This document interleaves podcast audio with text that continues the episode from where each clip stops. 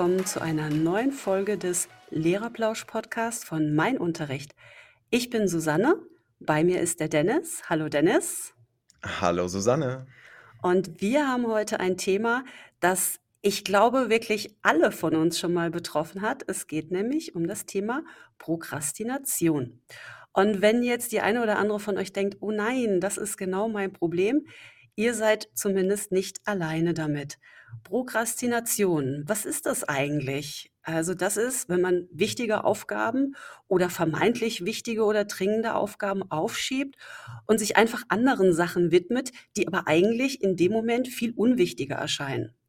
Also eigentlich was, was jedem von uns schon mal passiert ist. Zum Beispiel für die Klausur lernen oder vielleicht die Steuererklärung machen. Man drückt sich einfach vor unangenehmen Aufgaben. Die Gründe sind da relativ unterschiedlich. Zum Teil ist es einfach auch manchmal die Angst, Entscheidungen zu treffen oder einfach, weil es eine Sache ist, auf die man so absolut keine Lust hat. Manchmal vielleicht auch, wenn man sich vor Aufgaben drückt, Angst vor Versagen oder manchmal kann es auch Angst vor Veränderung sein. Also ich persönlich muss sagen, ich habe mit allen diesen Gründen schon mal Erfahrungen gemacht und das ein oder andere Mal prokrastiniert. Lieber Dennis, wie sieht's bei dir aus? Kommen dir solche Sachen bekannt vor? Nein, überhaupt nicht. Ich erledige meine Aufgaben immer in der angemessenen Zeit. Ich habe noch nie irgendetwas aufgeschoben. Das ist natürlich völliger Blödsinn. Also Aufschieberitis oder fachbegrifflich Prokrastination ist mir natürlich ein Begriff und ich kenne eigentlich auch wirklich niemanden, der damit noch nichts zu tun hatte.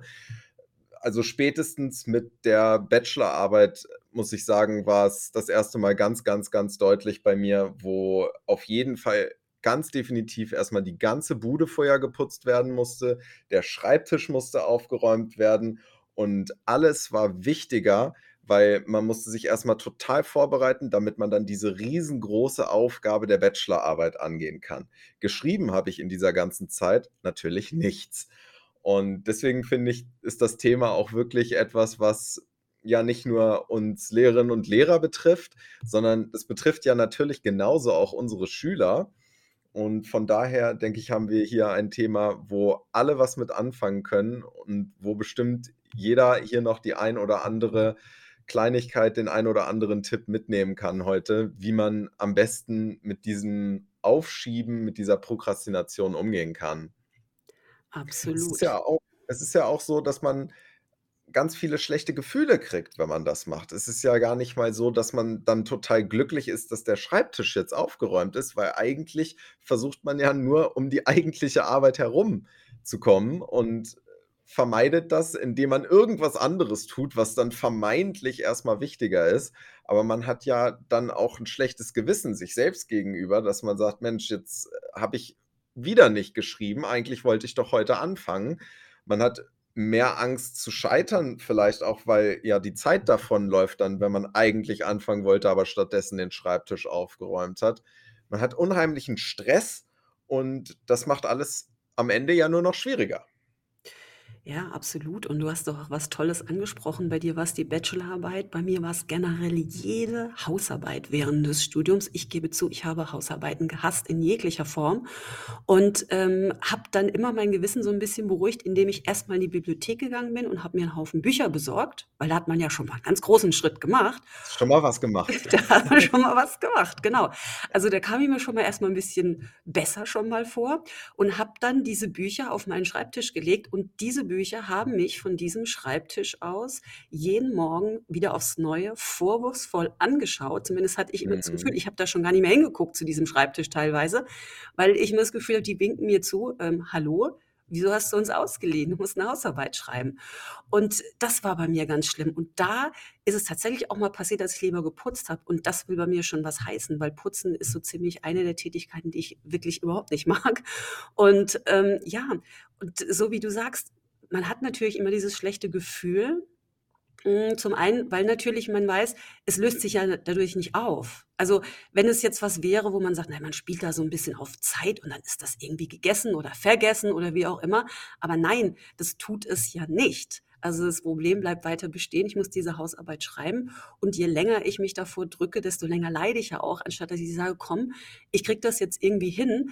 Ausgeartet ist es dann natürlich meistens in richtigen Stress. Also ich tatsächlich man, man verschiebt es oder ich habe es immer verschoben und immer weiter verschoben, bis es irgendwann dann wirklich so war, dass ich bloß noch wenige Tage hatte und ich habe mehr als einmal noch in der Nacht vor der Abgabe tatsächlich noch dieses Ding runtergetippt und ausgedruckt. Also das war immer wirklich sehr stressig und tatsächlich wurde es einmal auch sogar ein bisschen absurd. Also ich musste mit einem Kommilitonen zusammen eine Hausarbeit schreiben und wir waren beide, ja, hat uns beide die Aufschieberitis krass getroffen. Und wir haben dann immer das wieder verschoben.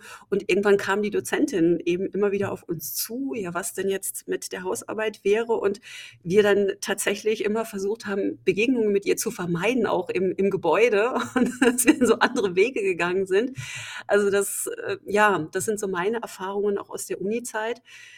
Und natürlich ist es aber auch im Alltag nicht anders. Also wie gesagt, ob das jetzt die Steuererklärung ist oder sonst irgendwie eine E-Mail. Und äh, ja, man, man versucht es zu vermeiden. Im Endeffekt bringt es einem natürlich nicht viel, weil die meisten Sachen dadurch nicht verschwinden. Ist zumindest meine Erfahrung.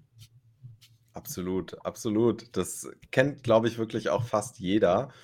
Und es gibt an dieser Stelle möchte ich unbedingt mal eine Empfehlung aussprechen für diejenigen, die sich mit dem Thema mal auf komödiantische Weise auseinandersetzen möchten. Es gibt einen TED-Talk von Tim Urban dazu zum Thema Prokrastination. Und der hat das auf sehr, sehr, sehr anschauliche Weise beschrieben, was da eigentlich passiert.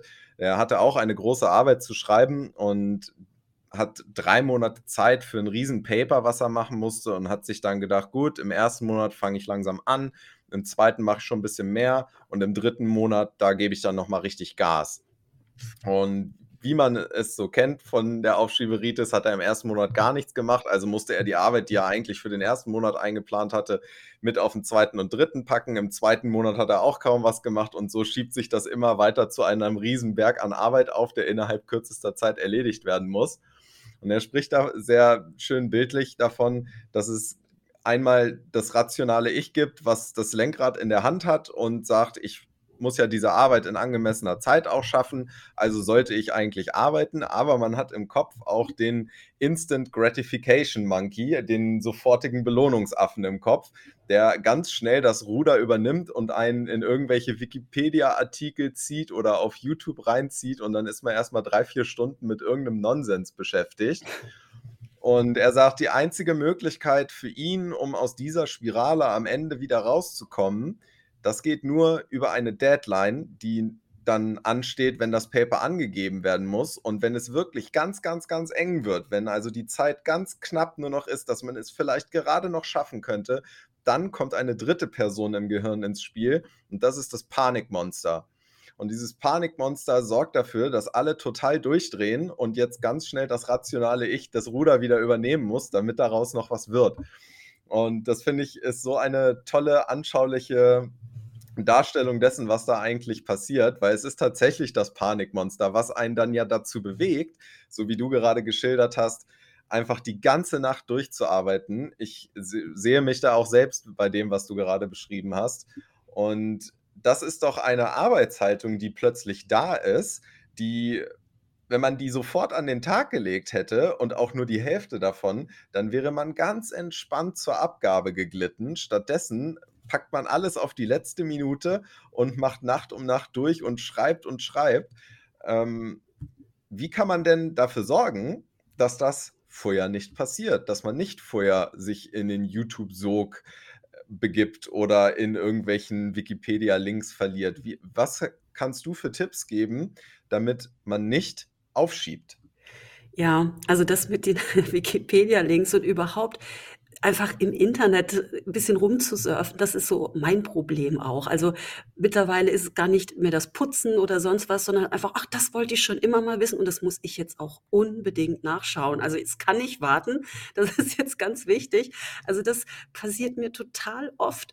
Und es gibt tatsächlich Leute und da haben wir auch von einer Zuhörerin oder einem Zuhörer einen Tipp bekommen, der sagt: „Bleib in der Schule, um zu arbeiten, zu Hause ist zum Wohnen.“ Und das erinnert mich da dran, als ich noch in der Uni war, haben tatsächlich ganz viele Leute, die ich da kannte, ihre Sachen in der Bibliothek dort erledigt, vor Ort. Also, die Mhm. haben dort gearbeitet in der Uni, weil sie gesagt haben: „Ja, und da da kann ich mich so gut konzentrieren und da arbeite ich auch was.“ Und komischerweise, für mich war das überhaupt nichts.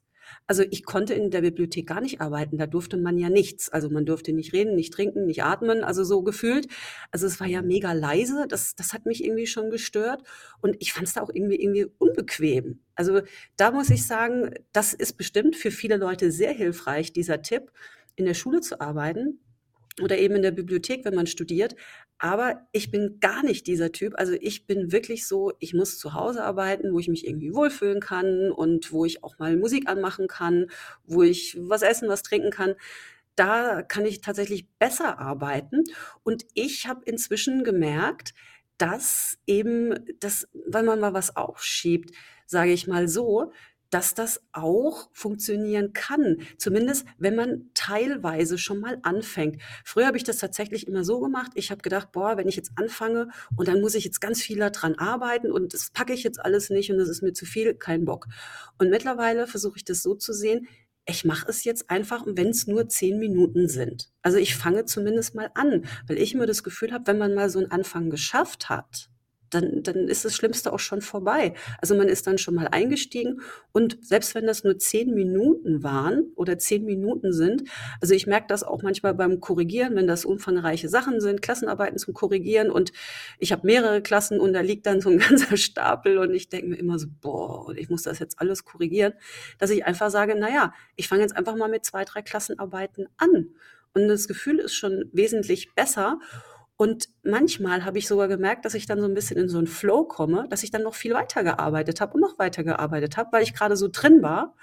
Also, das ist so das eine. Und das andere ist einfach Pausen zu machen dazwischen, ist eigentlich gar nichts Schlimmes, sondern eigentlich auch was Gutes. Vor allem, wenn's auch so Sachen sind, wo man wirklich über was wo man sich konzentrieren muss, wo man viel nachdenken muss, ist es tatsächlich ja auch bewiesen, wenn man sich mit manchen Sachen beschäftigt und das dann mal so ruhen lässt, sage ich mal. Also, das nicht mehr in den direkten Gedanken ist, sondern so 'n bisschen im Hinterkopf reift, dann kommt dann zum richten richtigen Zeitpunkt dann auch bessere Lösungen. Also, vielleicht kennen das ja auch einige von unseren Zuhörerinnen und Zuhörern, wenn man über irgendwas nachdenkt und vielleicht 'ne Lösung sucht, denkt: „Ja, was mache ich da?“ Und manchmal kommen einem die besten Ideen, Gedanken, Einfälle dazu in Situationen, wo man sich eigentlich gar nicht damit beschäftigt. Also, vielleicht irgendwie morgens beim Aufwachen, das geht mir manchmal so, oder komischerweise, wenn ich irgendwie mich sportlich betätige. Also, wenn ich laufen bin oder auch im Fitnessstudio, so an Geräten trainiere, da hatte ich tatsächlich manchmal wie so ja, so Eingebungen, wo ich dachte: „Hey“ Geistesblitz. ja, genau. Also, das das sind so Sachen und tatsächlich muss es nichts Schlechtes sein, wenn man Sachen vielleicht noch mal zumindest zurückstellt, natürlich nicht aus 'n Augen verliert oder wenn man anfängt und es noch mal unterbricht, weil viele Leute ja auch bemängeln: „Ah, und dann wollte ich eigentlich 'ne Stunde durcharbeiten und in 'ner halben Stunde habe ich doch wieder irgendwas gegoogelt.“ Das muss nichts Schlechtes sein in dem Sinn. Also, das ist, wo ich mich jetzt einfach mit mir selbst drauf geeinigt habe, erst mal anzufangen, auch klein anzufangen, wenn's sein muss, einfach um für dieses gute Gefühl und dass ich mir diese Pausen zugestehe. Und wenn ich merke: „Okay, ich habe jetzt das dringende Bedürfnis, jetzt, äh, nachzugucken, keine Ahnung, äh, irgend 'nen Event oder irgendwas, was ich unbedingt wissen muss, was jetzt zwar nichts mit meinem Problem zu tun hat“ Was sich hinter dem Katzenvideo Äh, verbirgt. das Ka das Ka ne, Katzenvideo ich bin eher Team Hunde, mir ist dann eher 'n Hundevideo. Aber ja, Katzen sind natürlich auch ganz süß. Ähm, ja, aber ne, ich habe immer so Wissensfragen, dass ich dann irgendwie frage mich nicht warum, denke dann fällt mir plötzlich ein, irgend so 'n Schauspieler, Schauspielerin aus irgendwo einem Film, lebt der oder die eigentlich noch? Muss gleich mal nachgucken. Also, irgend so irgendwelche Sachen einfach. Und wo ich dann aber dann denke: „Hey, vielleicht brauche ich das aber in dem Moment. Also, vielleicht muss das einfach sein, vielleicht muss ich einfach mal abschalten und was anderes machen und habe ich was nachgeguckt und dann geht's irgendwie wieder weiter.“ Also, das ist so meine Erfahrung. Mhm. Das geht also, ich finde, das ist natürlich 'ne super Technik und jeder muss für sich ja auch rausfinden, was funktioniert für mich. Es funktioniert ja nicht alles für jeden. Und wir haben ja von unseren lieben Zuhörerinnen und Zuhörern wirklich eine Menge Input auch bekommen, wie ihr mit der Prokrastination umgeht. Und ganz oft ist dabei die Pomodoro-Technik gefallen. Und was du gerade beschrieben hast, geht ja schon so ein bisschen in die Richtung. Für diejenigen, die es nicht kennen, die Pomodoro-Technik besteht im Prinzip aus mehreren Schritten und besagt, dass man die Aufgaben, die man zu erledigen hat, in 25 Minuten Blöcke einteilen soll und die dann auch auf einer To-Do-Liste festhält. Das ist ganz wichtig, weil man die später genussvoll, wenn man es erledigt hat, abstreichen soll. Dann stellt man sich im Wecker auf 25 Minuten und beginnt für 25 Minuten genau diese Aufgabe abzuarbeiten, die man sich aufgeschrieben hat. Dann kann man sie abhaken, legt eine fünfminütige Pause ein und macht dann den nächsten 25 Minuten Block. Und wenn man vier solcher 25-minütigen Arbeitsblöcke hinter sich gebracht hat, kann man eine längere Pause machen. So das Prinzip. Das kann man natürlich auf sich individuell anpassen. Man kann auch 15 Minuten Blöcke machen oder 30 Minuten Blöcke. Der Vorteil dieser Technik ist eben, dass man durch diese regelmäßigen Pausen, was du ja auch gerade erwähnt hast, die Konzentrationsfähigkeit ein bisschen hochhält. Und dadurch, dass ich jetzt weiß, ich muss jetzt nur 25 Minuten diese Aufgabe bearbeiten und dann kann ich mich gedanklich wieder entspannen, das motiviert ein bisschen, das gibt ein bisschen Ehrgeiz, jetzt auch in diesen 25 Minuten das wirklich zu schaffen. Und vor allem hat man die Deadline, das Panikmonster schon so ein bisschen im Hintergrund, weil man ja weiß, in 25 Minuten, gut, wenn ich mir jetzt erst noch einen Kaffee mache, dann sind ja fünf Minuten schon weg von den 25. Also das geht nicht. Ich muss jetzt wirklich die 25 Minuten nutzen. Und dadurch hat man dann einfach ein bisschen fokussierteres Arbeiten. Und offensichtlich wird das sehr viel genutzt, weil wir von eurem User-Input das ganz oft gehört haben, dass die Pomodoro-Technik für euch wunderbar funktioniert. Und ich würde sagen, wenn ich das nach deinem Prinzip machen würde, dass ich jetzt zum Beispiel spontan, während ich gerade eine Arbeit korrigiere, den Einfall kriege, am ah, Mensch lebt eigentlich Schauspieler XY noch, wenn ich dem nachgehen würde, dann ähm, wäre das für mich äh, zu verschwommen quasi. Wahrscheinlich würde ich die Pause dann auf 45 Minuten ausdehnen und mich hinterher fragen, ah, willst du jetzt wirklich noch mal ran? Ach, nee, ach, irgendwie auch keine Lust. Und dann äh, verschwimmt das schon so. Also da würde ich, glaube ich, für mich diese Pomodoro-Technik doch tatsächlich bevorzugen, dass man einfach ganz klar rangeht und sagt, okay, das und das steht auf der, auf der To-Do-Liste, dafür habe ich die vorgegebene Zeit und in dieser Zeit versuche ich das jetzt auch zu erledigen und dann habe ich eine vorgegebene Pause, weil wenn ich die zeitlich nicht begrenze, dann dehne ich die aus. Ich persönlich. Ja, verstehe genau, was du meinst. Also mit dieser Pomodoro-Technik, äh, die ich ja so ein bisschen ähnlich verwende, aber eben Mhm. flexibler. Und das ist es ja. Es sind jeder tickt da unterschiedlich. Und so wie du sagst, du könntest das jetzt vielleicht nicht so flexibel machen. Du würdest eher dazu tendieren, auch wirklich diese festen Zeiten einzuhalten. Und das ist ja im Prinzip auch okay so. Wichtig ist, dass man eben weiß, wie es für einen selbst am besten ist. Also ich denke, da ist man schon einen ganz großen Schritt weiter.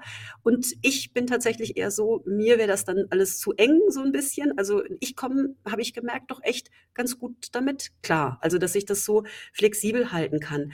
Und weil du gerade To-Do-Listen angesprochen hast. Also ich bin ja ein ganz großer Fan von To-Do-Listen. Ich liebe To-Do-Listen zu machen. Und Gibt es Lehrkräfte, die das nicht tun? Ähm, ja, nicht, ja, ja, ja. ich kenne welche, die das nicht tun. Zumindest, Okay. zumindest nicht irgendwie äh, so ausufernd, die sich natürlich schon aufschreiben, ah, damit ich das nicht vergesse, so nach dem Motto, weil ich muss zugeben, ich muss mir viele Sachen auch einfach aufschreiben, sonst sind die einfach weg oder die gehen mir unter. Weil ich meine, das kennen wir wohl alle, wie viele Informationen prasseln auf einen an einem Schultag oder manchmal schon einer Schulstunde ein. Dass man einfach noch sich um Sachen kümmern muss oder das noch aufschreiben und das muss ich noch ins Klassenbuch notieren etc. Also man, man, man schreibt sich sowieso immer schon viel auf. Aber tatsächlich, ich liebe einfach diese Listen machen und das liebe ich auch im Privaten. Also ich bin so ein Listenfan. Habe allerdings auch gemerkt, dass Listen einem auch wahnsinnig unter Druck setzen können. Und zwar habe ich das eine Zeit lang immer so gemacht, dass ich habe immer so generell Listen gemacht und habe dann diese Listen noch mal unterteilt, was mache ich heute, was mache ich morgen, was mache ich übermorgen, so nach dem Motto. Und habe dann mir natürlich immer sehr ambitioniert, weil ich ja gedacht habe, der Tag hat 24 Stunden. Da habe ich ja wahnsinnig viel Zeit, das alles zu erledigen. Auch Mhm. wahnsinnig viel auf diese Liste für den Tag dann draufgepackt. Und irgendwie ist es dann doch so, es kommen natürlich immer mal Sachen dazwischen oder man hat vielleicht an dem Tag nicht so viel Energie. Das ist ja auch immer sehr unterschiedlich. Und Ja. dann habe ich gemerkt, okay, hm, das habe ich jetzt nicht gepackt, das auch nicht und das auch nicht. Das muss ich jetzt auf den nächsten Tag verschieben. Jetzt verschiebt sich ja meine ganze Wochenplanung. Und ich habe dann auch irgendwie gemerkt, dass mich unter Druck setzt und dass es mir schlechte Laune macht und dass ich mich schlecht gefühlt habe dadurch.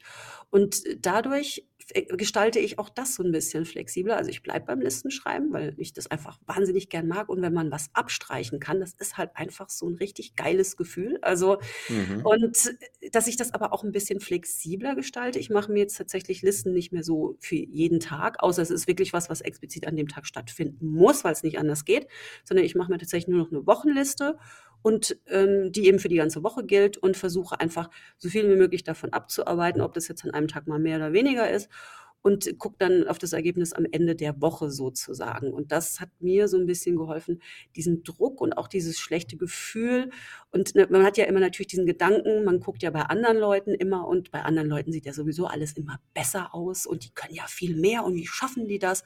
Und einfach dieses sich so ein bisschen, ja, schlechter fühlen und schlechter abschneiden im Vergleich von anderen, habe ich gemerkt, das ist dadurch bei mir so ein bisschen weniger geworden. Also, Listen schreiben, wahnsinnig cool, aber eben auch kann einem auch unter Druck setzen. Ja, definitiv. Und Listen, die länger als 3 Tage rumliegen, sind unbeachtet rumliegen, kann man im Prinzip genauso in die Tonne schmeißen oder man muss es neu machen. Weil wenn man sie irgendwann nicht mehr beachtet, dann integrieren die sich einfach in den Schreibtisch und, äh, werden gar nicht mehr wahrgenommen. So ist meine Erfahrung. Also, ich hatte hier teilweise Listen mit so nebensächlichen Projekten, gar nicht so wichtigen Sachen, aber Dinge, die man mal so angehen wollte. Und die lagen hier irgendwie 'ne 'n halbes Jahr und ich habe die gar nicht mehr wahrgenommen auf meinem Schreibtisch, weil sie sich einfach schon ja, ganz natürlich die liegt da, ja, weiß ich ja.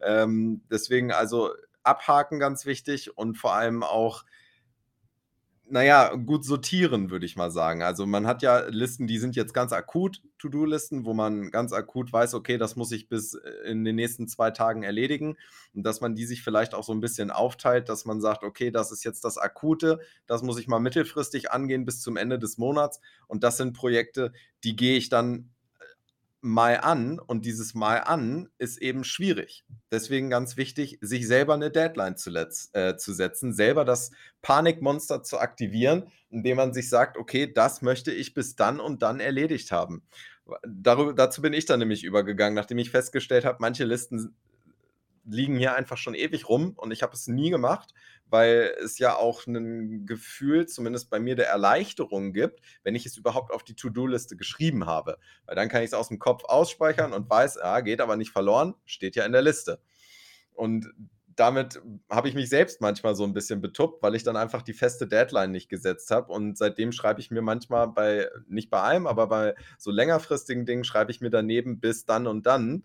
Und dann habe ich das auch so im Kopf und weiß auch: „Okay, das will ich jetzt auf jeden Fall bis März will ich das erledigt haben.“ Ähm, ich denke, was du eben noch angesprochen hast, das ist auch ein Punkt, an dem ich ganz viel arbeiten musste, vor allem zu Beginn der Laufbahn, sich selbst realistische Ziele zu setzen. Genauso wenig, wie ich für jede einzelne Unterrichtsstunde, die ich gebe, 'n eigenes Arbeitsblatt erstellen kann, muss ich ja auch in der Aufgabenerledigung realistisch bleiben. Was kann ich an einem Tag tatsächlich schaffen? Und nur weil ich nach der Schule eventuell noch 10 Stunden Zeit habe, sage ich jetzt mal, bis ich ins Bett gehen muss oder möchte, heißt das ja nicht, dass ich 10 Stunden auf 100 % arbeiten kann und aber auch nicht will. Von daher unterteile ich so 'n Wochenplan für mich auch ganz klar immer nach den einzelnen Tagen und sage: „Okay, an dem Tag will ich das und das schaffen“ und überlege aber auch, wie viel Zeit brauche ich denn wohl dafür? Weil wenn ich einfach alles aufschreibe, dann, ja, sind die Ziele unrealistisch. Ich kann nicht abstreichen, ich habe auch nicht erledigt und fühle mich anschließend einfach nur schlecht. Und dann passiert genau das, was du sagst. Dann setzt einen die Liste unter Druck, weil man einfach nur sieht, was man alles noch nicht geschafft hat. Dabei hätte man es vielleicht auch zeitlich einfach gar nicht bewältigen können. Ja, das stimmt. Und zum Thema bewältigen können, was ja auch 'ne Rolle spielt oder spielen kann, was einem manchmal vielleicht nicht bewusst ist, ist auch die richtige Tageszeit manchmal zu wählen. Weil es ist ja einfach so, dass man zu verschiedenen Tageszeiten eben auch 'n verschiedenes unterschiedliches, äh, Energielevel hat Und da haben wir zum Beispiel auch, äh, von einer Hörerin oder einem Hörer etwas bekommen. Mein Tipp: Nicht zu spät aufstehen. Natürlich sollte man möglichst ausgeruht sein, doch wer bis in die Puppen schläft, der ist oft nicht so energiegeladen und der halbe Tag ist vorbei. Also, Wichtiges oder Unangenehmes möglichst früh mit einer Tasse Kaffee oder Tee auf dem Schreibtisch erledigen. Also hier wird darauf hingewiesen, dass es vielleicht besser ist, wenn man recht früh am Tag mit solchen Aufgaben startet. Jetzt ist es natürlich so, dass auch hier Menschen unterschiedlich sind. Ich weiß nicht, wie es bei dir ist, ob du eher so der Typ bist, gleich morgens früh oder eher dann bis spät in die Nacht. Also ich muss sagen, für mich kann das schon funktionieren. Allerdings kann ich auch sehr gut abends oder zum Teil auch nachts also ich habe sehr viel auch nachts gelernt während dem Studium. Und für mich funktioniert das auch theoretisch, wenn ich jetzt 'n halben Tag schlafe und bin dann erst später dann munter und mache das oder erledige diese Aufgaben. Wie ist es bei dir? Ist das bei dir irgendwie auch von der Tageszeit abhängig? Wann bist du denn am produktivsten sozusagen? Also, wenn ich's mir ganz frei aussuchen kann, bin ich auf jeden Fall in der Nacht am Arbeiten, weil ich da am produktivsten bin. Ich habe auch meine Bachelor Masterarbeit und auch die anderen Hausarbeiten alle nachts geschrieben. Einfach aus dem Grund, weil ich da auch 'n wichtiger Punkt, wenn man nicht prokrastinieren will, keine Ablenkung hatte. Es kommen keine Anrufe rein, es kommen keine Nachrichten rein. Man kann natürlich auch einfach das Handy ausschalten und Sonstiges, aber es passiert einfach in der Welt nichts, weil jeder normale Mensch am Schlafen ist. Und dementsprechend gibt's keine Ablenkung und das ist ja auch was, was ganz schnell eben dazu führen kann, dass man seine Aufgabe kurz nur liegen lässt und irgendwas anderem nachgeht. Ähm, das ist aber etwas, was sich ja wirklich jeder selber überlegen muss. Nur ist es ja so, als Lehrkraft hat man seltenst die Wahl. Morgens um 8 gehen bei den meisten geht die Schulklingel und dann geht es halt los. Aber was den Energielevel angeht, noch mal vielleicht der Hinweis, ich habe das bei mir selber festgestellt und seitdem ich das gemerkt habe, achte ich ganz strikt da drauf. Wenn ich mein Tagespensum erfüllt habe, was die was die Unterrichtsstunden angeht und ich nach Hause gefahren bin und dann zu Hause bin, dann ist erst mal der 1. Impuls: „Puh, geschafft. Jetzt erst mal ausruhen.“ Aber meistens ist der Tag ja noch nicht erledigt. Meistens ist ja immer noch irgendwelche Arbeit ist noch da. Irgendwas ist noch zu tun für die Schule, was man für den Tag noch auf seiner Liste stehen hat. Und wenn ich mir da diese Pause sofort gönne, dann gleite ich ganz schnell in ein na ja, in ich sage es jetzt mal so übertrieben, in 'n faules Loch ab, wo ich dann sage: „Oh, und jetzt noch mal ran. Oh.“ Und das quält mich dann im Hintergrund so sehr und deswegen verschiebe ich diese Entspannungsphase, dieses Lockerlassen, so: „Jetzt hast du's geschafft“, einfach ich verzögere das einfach um 'ne 1/2 Stunde, Stunde und gehe wirklich manchmal, wenn ich nach der Schule nach Hause komme, sofort die Korrekturen auf 'n Tisch und los geht's. Gleich ran und nicht aufschieben, weil so bin ich noch im Flow. Ich habe ja gerade gearbeitet und bin ja noch im Arbeitsmodus, aber wenn ich dann erst mal 'n Kaffee trinke und erst mal dies und jenes und mal 'n bisschen auf der Couch rumflegeln, dann bin ich total raus und dann ist auch mein Energielevel runter und dann würde es bei mir theoretisch bis nachts eigentlich dauern, bis ich wieder in so 'n Drive kommen könnte. Dafür habe ich allerdings nicht die Zeit, weil ja am nächsten Tag wieder Schule ist. Von daher ist das für mich vom Energielevel für mich persönlich ist das die beste Variante, gleich ran und nicht erst 'ne Entspannungsphase dazwischen schieben, weil dann bin ich bin ich runter mit der Energie. Ja, also kann ich total nachempfinden. Das ist bei mir tatsächlich auch so, dass ich merke, wenn ich direkt von der Schule komme und ich habe auch das Glück, ich brauche nicht lange nach Hause. Also da ich bin da noch, wie du sagst, voll in diesem Flow drin und in dieser Stimmung, dass ich dann merke: „Hey, ja, klar.“ Also, ich mache dann auch tatsächlich immer direkt weiter dann am Schreibtisch und, äh, dann sind die Sachen irgendwie auch noch so frisch und die sind noch irgendwie da und dann Ja, genau. setze ich mich da gleich dran und das stimmt. Also, das das funktioniert bei mir auch gut. Das ist natürlich auch so 'ne Sache, wenn man dann erst mal so im im ich sage mal, so im Feierabendmodus ist oder im Couchmodus ist und dann muss man sich da natürlich noch mal aufrappeln. Also Dann beginnst du theoretisch 'n 2. Arbeitstag an einem. Richtig.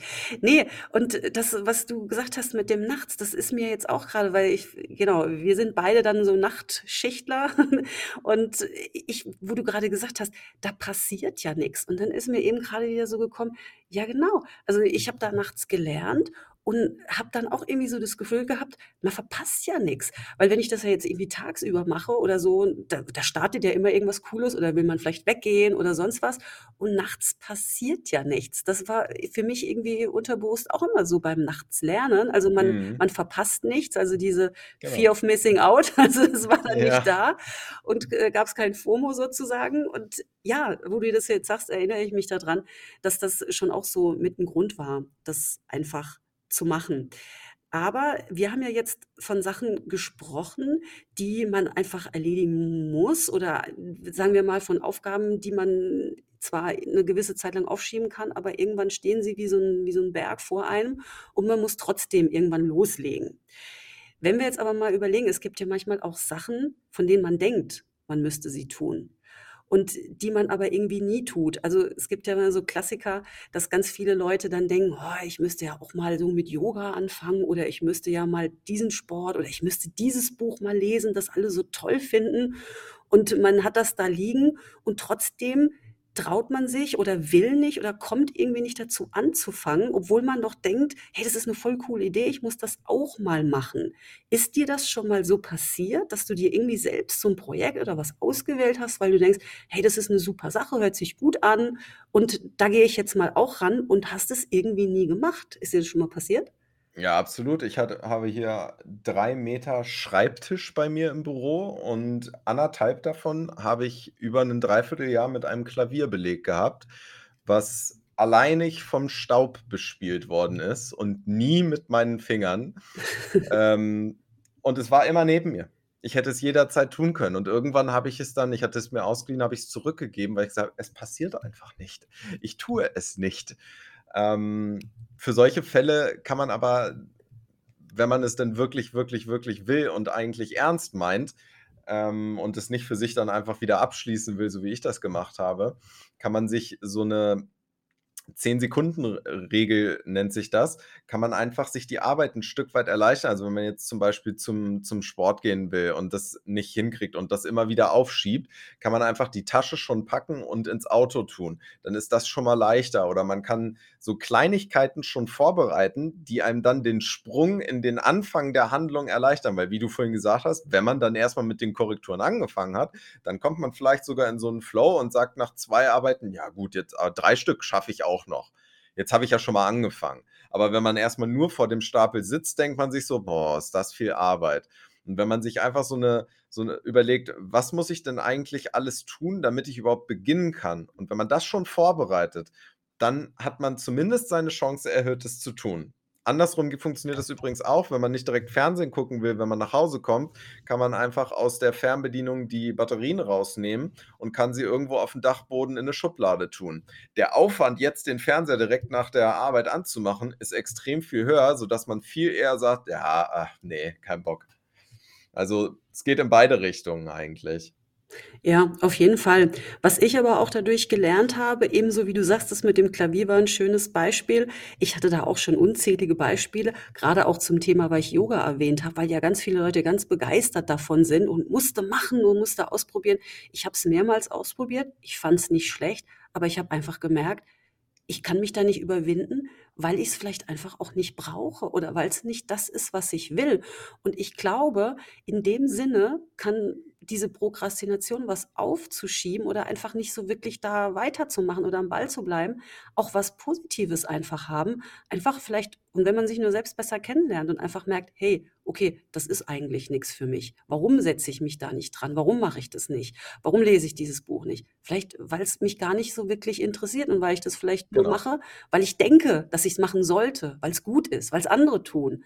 Aber es ist eben nicht für mich gemacht. Und ich glaube, in dem Sinne kann eben dieses Aufschieben oder dieses Gefühl, ich mag das nicht machen, vielleicht auch was Positives haben auf jeden Fall.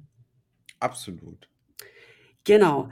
Also, ich finde, wir haben jetzt mal schon einige Tipps gegeben, was man gegen Prokrastination tun kann, wenn man denn dann auch drunter leidet und sagt: „Hey, das geht gar nicht und mein schlechtes Gewissen lässt mir keine Ruhe.“ Also, einfach Pausen einplanen, ob mit der Pomodoro-Technik dann wirklich geplant und minutiös oder ob man sagt: „Hey, ich mache das eher frei oder ich kann das so.“ Oder ob man eben einfach sagt: „Hey, ich brauche 'ne To-do-Liste. Ich muss mir das wirklich jeden Tag einteilen oder ob man sagt, ganz früh morgens muss ich anfangen oder eben zu der Uhrzeit, wo es am besten klappt oder eben einfach sagen, hey, jetzt bin ich im Workflow drin, jetzt direkt nach der Arbeit, jetzt mache ich auch weiter.